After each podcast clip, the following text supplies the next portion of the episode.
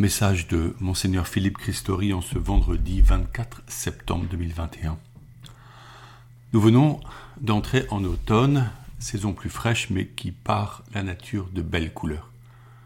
Le moment est venu de marcher en forêt, de contempler les paysages euréliens, de respirer le bon air, bref, de vivre simplement et joyeusement. Bertrand, nouveau diacre, était ordonné ce samedi 18 septembre avec le soutien de son épouse Marie-Agnès en présence de ses enfants. De nombreux diacres d'autres diocèses avaient pris place dans le cœur de la cathédrale pour l'entourer. Les amis étaient venus de loin, beaucoup du nord de la France, ce qui toucha mon cœur comme vous l'imaginez. Le diacre permanent est un homme choisi pour son sens du service, dont l'Assemblée des chrétiens confirme la probité et la foi.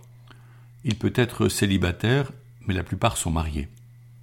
Sa mission est principalement au sein de sa paroisse, mais il n'est pas exclu qu'il anime la vie d'une aumônerie auprès de malades ou de prisonniers, qu'il soit en charge de la diaconie diocésaine, comme c'est le cas à Chartres, qu'il soutienne la formation des fidèles. Souvent, on le voit présider un mariage ou des funérailles. Il célèbre volontiers les baptêmes.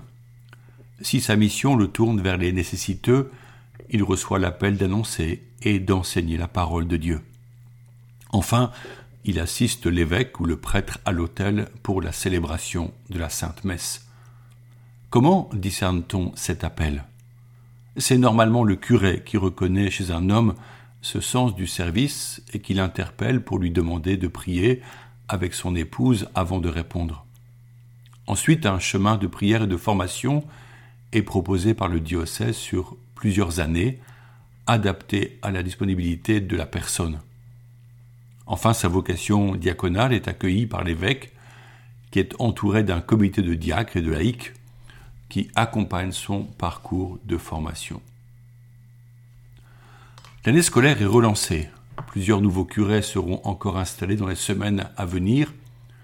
Les communautés paroissiales accueillent déjà les enfants pour le catéchisme et les divers groupes ont débuté. Les normes sanitaires ont certes creusé des distances entre les personnes et les paroisses. Cependant, elles ne nous privent plus de nous voir et de célébrer ensemble. Puisque nous sommes tous appelés à la mission par notre baptême, je vous encourage à parler à vos amis de ces propositions, surtout celles destinées aux enfants. Beaucoup d'entre eux ne reçoivent pas d'éducation chrétienne par manque de suivi de notre part. Pourquoi ne pas prendre la liste des baptisés qui ont maintenant 7 ou 8 ans et visiter chaque famille à domicile pour leur présenter le catéchisme? Certes, il faut un peu d'audace, mais convenons que les messages et les courriers ne suffisent pas, seule la rencontre est une vraie communication. Pour beaucoup de ces enfants, la vie de foi peut dépendre d'une seule de ces rencontres. De cela, nous sommes responsables pour leur bien et leur salut. Cet élan missionnaire est un fruit de notre baptême. C'est même une réalité intrinsèque de notre appartenance ecclésiale. Ce premier sacrement est la clé qui nous introduit dans notre vocation missionnaire.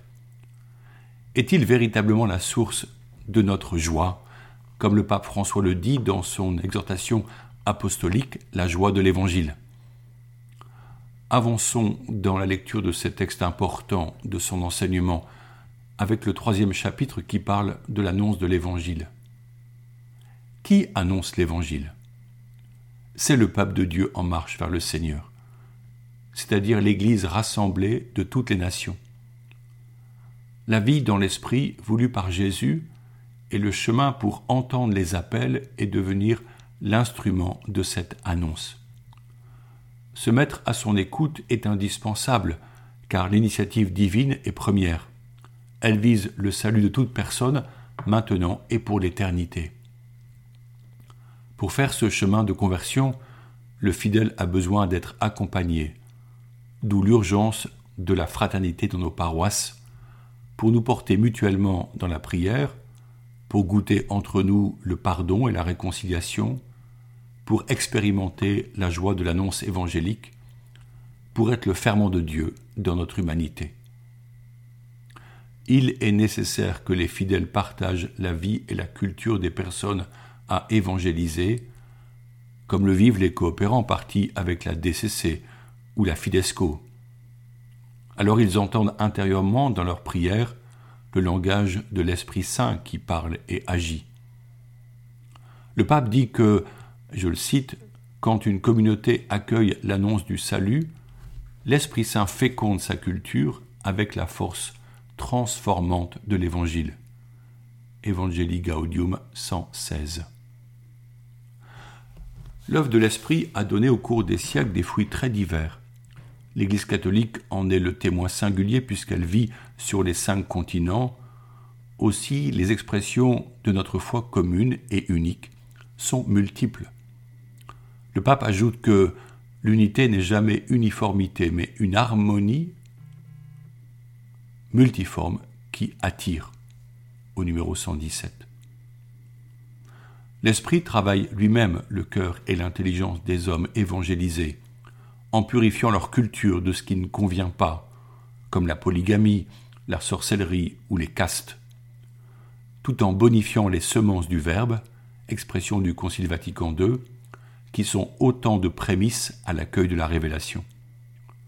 Cette attitude de respect disposera les personnes à la confiance et à la découverte des sacrements et du trésor de notre vie spirituelle qui n'est pas centré sur des techniques de méditation ou des rites, mais bien la communion effective entre soi et le Seigneur Jésus vivant qui nous parle. L'objet de la foi est l'union à Dieu, Père, en Jésus-Christ, dans le Saint-Esprit. Enfin, le pape redit que nous sommes tous appelés à être disciples missionnaires. Et il donne le bel exemple des premiers disciples qui courent dire à leurs amis Nous avons trouvé le Messie. En Jean 1 au verset 41. Beaucoup de catholiques disent ne pas être suffisamment formés pour évangéliser, ce qui est en partie vrai, et de ne pas être légitimes car pécheurs. Néanmoins, l'expérience montre que le chrétien convaincu se forme dans et par la mission. Témoigner de notre rencontre avec Jésus ne consiste pas à parler de sa foi comme d'un concept ou d'une théorie, mais à révéler qu'il est la source de l'amour en nous. L'Esprit donne les mots qui conviennent pour l'auditeur, et le témoin est le premier évangélisé. Et si nous attendons d'être sans péché pour annoncer le royaume, il n'y aura pas de missionnaires. N'ayons pas peur de nos fragilités, car elles sont l'espace de la grâce. La société dans laquelle nous sommes témoins du Christ est en profonde mutation. Celui qui demeure le même, c'est Jésus. Il est notre paix. Aussi j'aimerais conclure ce message sur un point de notre liturgie eucharistique qui concerne le signe de la paix. Celui-ci est prévu avant la communion eucharistique et les rubriques du missel précisent qu'il reste facultatif. Personnellement, j'aime le proposer car il vient en écho à plusieurs paroles de Jésus.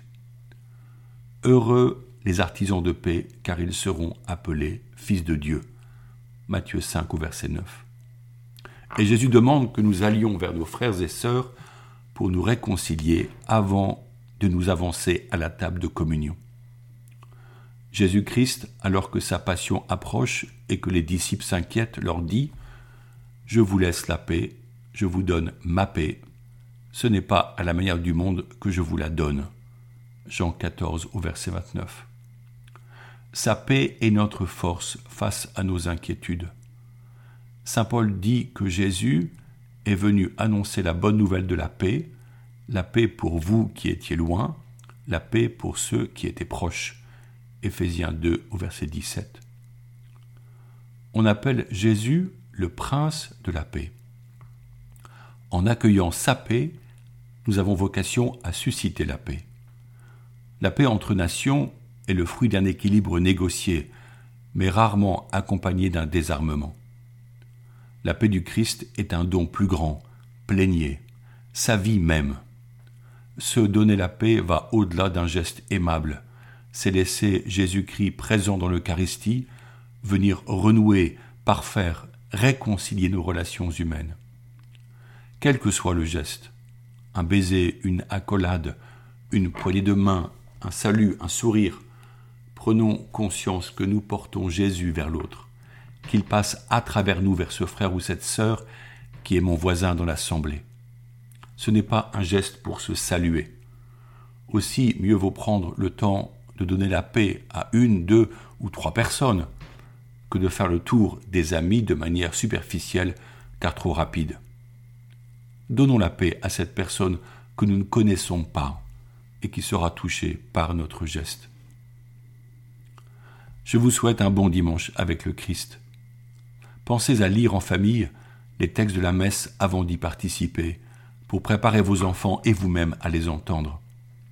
Chantez les louanges du Seigneur pour y aller joyeusement, comme les Hébreux de retour d'exil à Babylone, lorsqu'ils voient Jérusalem, la cité de David dont ils ont rêvé durant soixante-dix années. Je cite le psaume 125. Quand le Seigneur ramena les captifs à Sion, nous étions comme en rêve. Alors notre bouche était pleine de rire, nous poussions des cris de joie. Alors on disait parmi les nations, Quelle merveille le Seigneur fait pour eux. Quelle merveille le Seigneur fit pour nous. Nous étions en grande fête. Notre mission est de proclamer les merveilles faites par le Seigneur, comme comment le dirons-nous à nos proches? Prions encore et souvent pour les vocations. Demandons au Maître des ouvriers pour sa moisson. Vierge Marie, Mère du Christ prêtre, Mère des prêtres du monde entier, vous aimez tout particulièrement les prêtres parce qu'ils sont les images vivantes de votre Fils unique. Vous avez aidé Jésus par toute votre vie terrestre et vous l'aidez encore dans le ciel. Nous vous en supplions, priez pour les prêtres Priez le Père des cieux pour qu'il envoie des ouvriers à sa moisson. Priez pour que nous ayons toujours des prêtres qui nous donnent les sacrements, nous expliquent l'évangile du Christ et nous enseignent à devenir de vrais enfants de Dieu. Vierge Marie, demandez vous-même à Dieu le Père les prêtres dont nous avons tant besoin. Et puisque votre cœur a tout pouvoir sur lui, obtenez-nous, ô Marie, des prêtres qui soient des saints. Amen.